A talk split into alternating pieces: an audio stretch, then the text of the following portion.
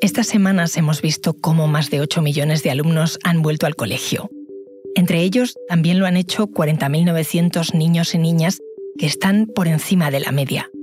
Tienen mucho talento, son precoces y en algunos casos superdotados. Pero un sistema educativo pensado para la mayoría no encaja bien con los que se salen del molde y acaban sufriendo frustración, ansiedad y abandono.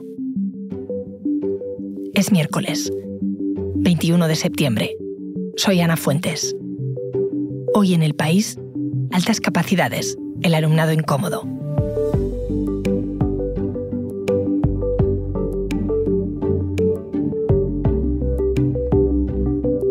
Esta historia es de mis compañeros Inés Vila y Juan Antonio Unión.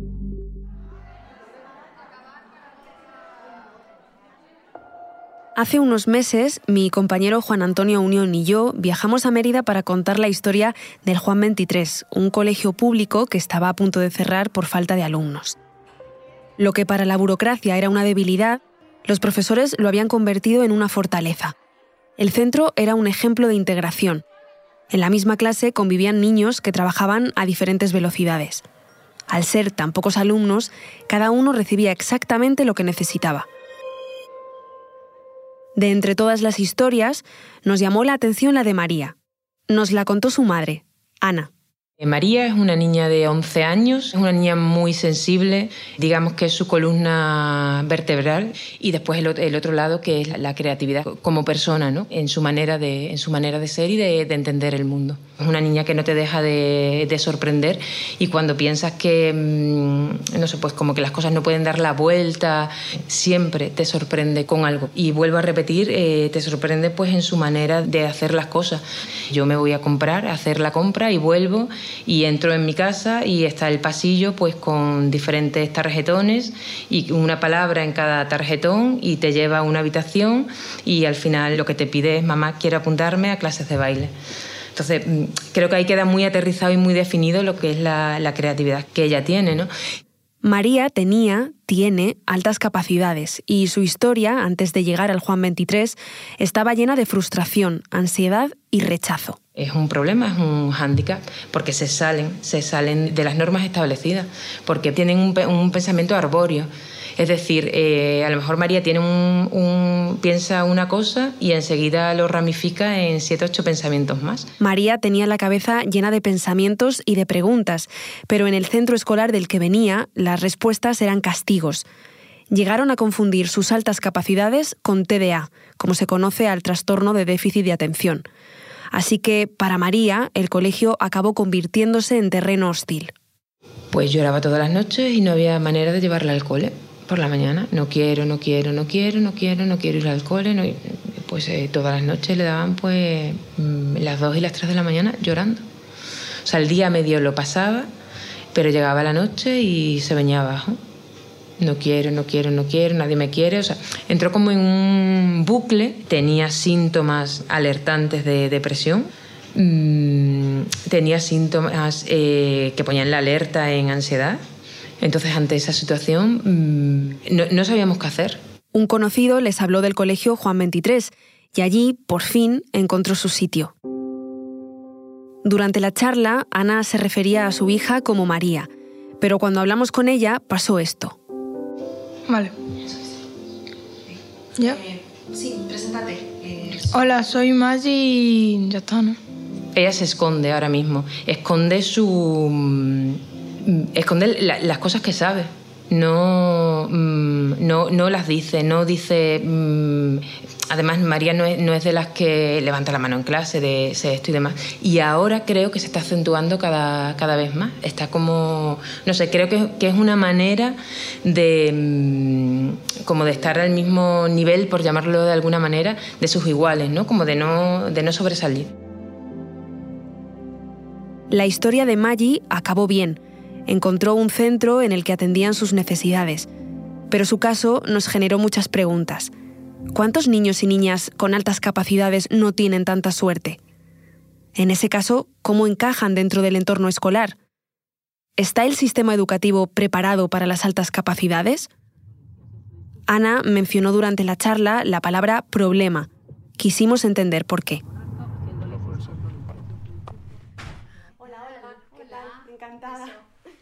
Pues soy Olga Carmona, eh, psicóloga clínica y estoy especializada hace ya eh, más de 15 años en el mundo de las altas capacidades. La alta capacidad es una capacidad intelectual muy por encima de la media.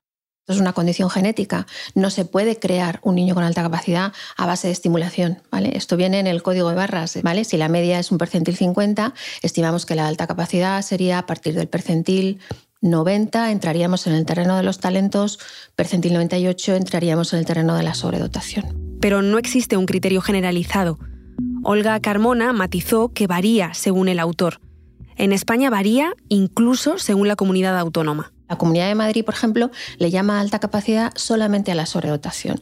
Hay otras comunidades autónomas que, sin embargo, reconocen diferentes tipos de talentos, ¿no? Talento simple, talento complejo, talentos conglomerados, talentos académicos, artísticos, etc. El talento simple eh, sería tener una aptitud eh, muy por encima de la media y el resto de aptitudes, de la, digamos, de la parte cognitiva o de la inteligencia estarían en rangos normales, ¿vale? De normalidad. Siempre hablamos de normalidad estadística.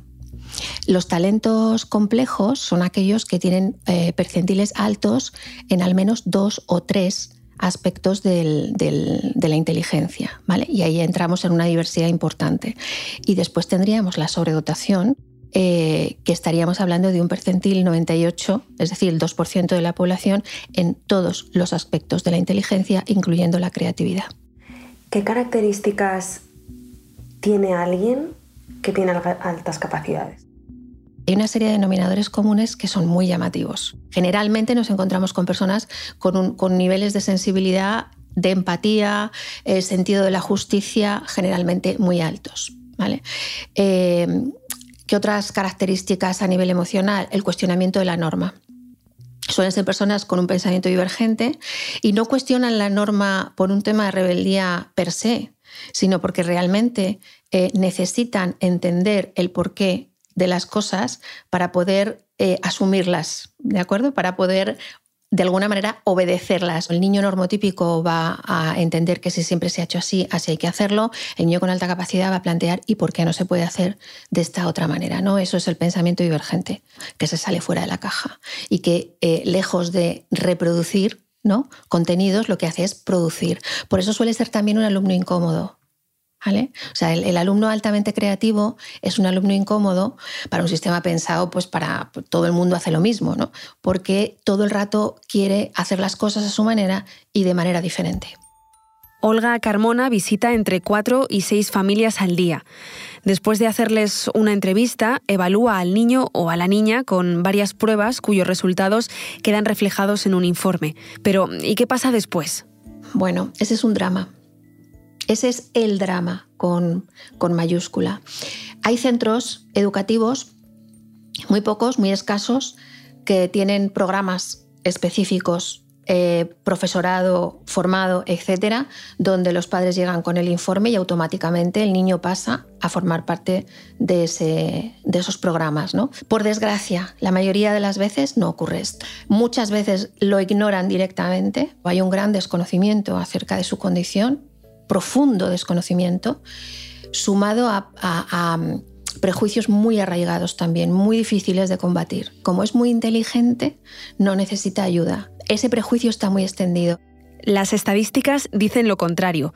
Hay un 50% más de casos de fracaso escolar en alumnado con altas capacidades. También sufren más bullying, un 50% más.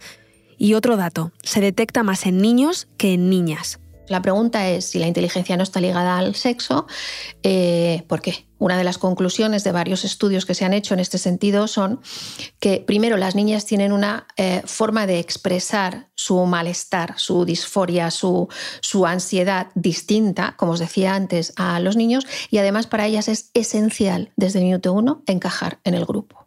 ¿Vale? Entonces ellas hipotecan su manera de ser, sus, necesidades, digamos, a nivel cognitivo y a nivel emocional, para ser aceptadas en el grupo de iguales. De forma tal que nos llegan la mayoría de las veces niños. Las niñas normalmente en la adolescencia eh, suelen tener crisis mucho más severas que una transición normal de esa etapa porque han estado fingiendo ser quienes no son hasta ese momento. ¿Vale? Entonces, por eso también es importante la detección.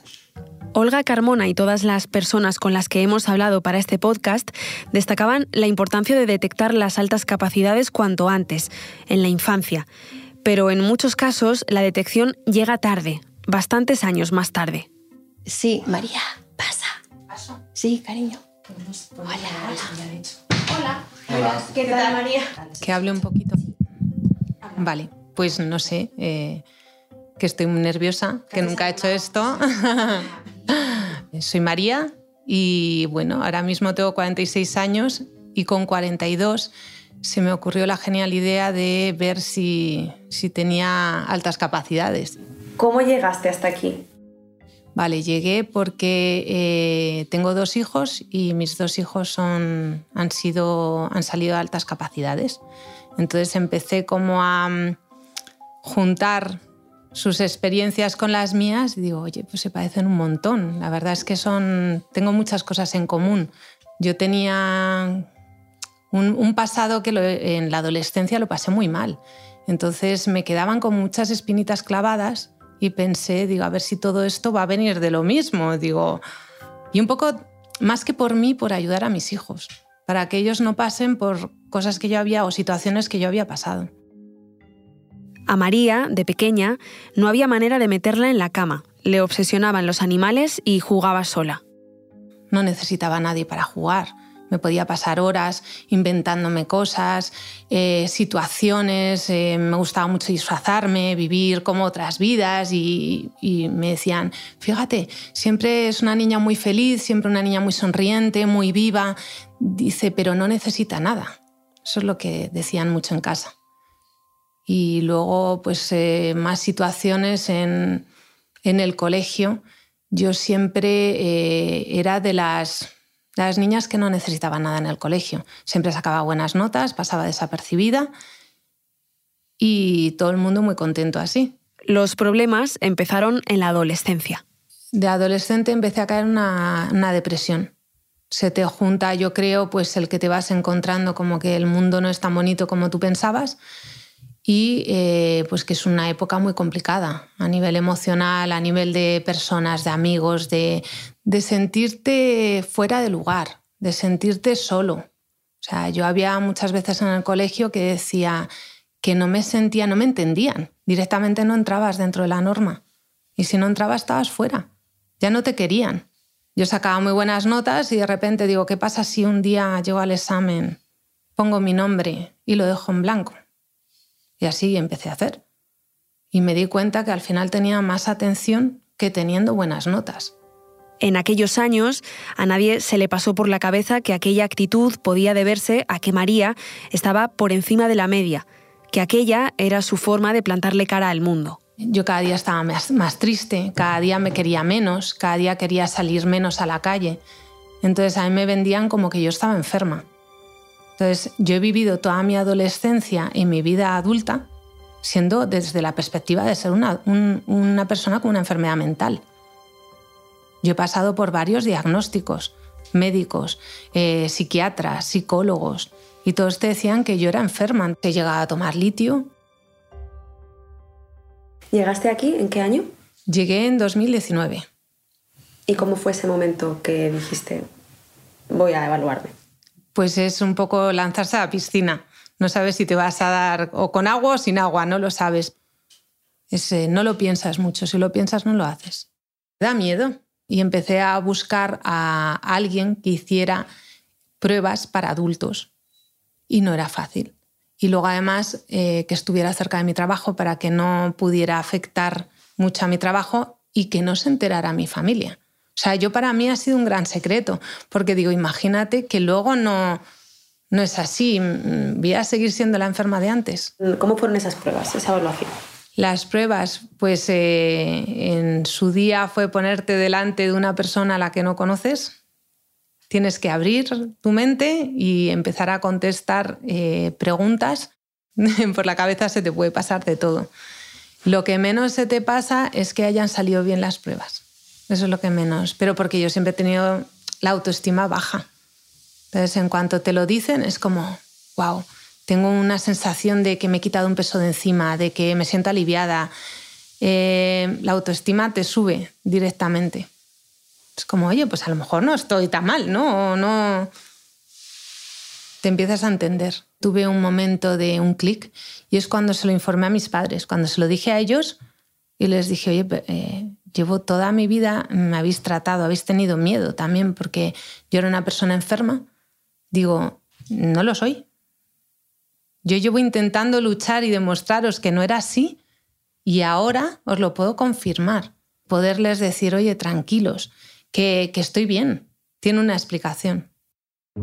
Le pedimos que reflexionara sobre qué había cambiado en ella al saberlo. Me ha venido muy bien para muchísimos aspectos. Mm, cuando tengo ganas de, de decir algo que yo siento o no tengo tanto miedo al decirlo o simplemente a estar aquí, a decir, por, antes a lo mejor no hubiera sido capaz de estar aquí, ¿por qué no? ¿Voy a hablar tan mal, tan mal como otro o, o da igual? O simplemente cuéntalo. Durante la charla, María miró atrás. Pensó en todas las cosas que podría haber hecho si lo hubiera sabido, si hubiera sabido quién era. A lo mejor podría haber sacado, no sé, podría haber hecho un montón de cosas súper bonitas. O no, pero por lo menos no habría sufrido tanto. Y acabó pensando en sus hijos. Para ellos, el camino empieza ahora. Estoy intentando que, que evitar en mis hijos que sufran, por lo menos esa parte. Este episodio lo han realizado Inés Vila y Juan Antonio Aunión. La grabación en estudio es de Camilo Iriarte. El diseño de sonido es de Nacho Taboada. La edición de Ana Rivera. Y la dirección de Silvia Cruz La Peña. Yo soy Ana Fuentes y esto ha sido Hoy en el País. De lunes a viernes volvemos con más historias. Gracias por escuchar.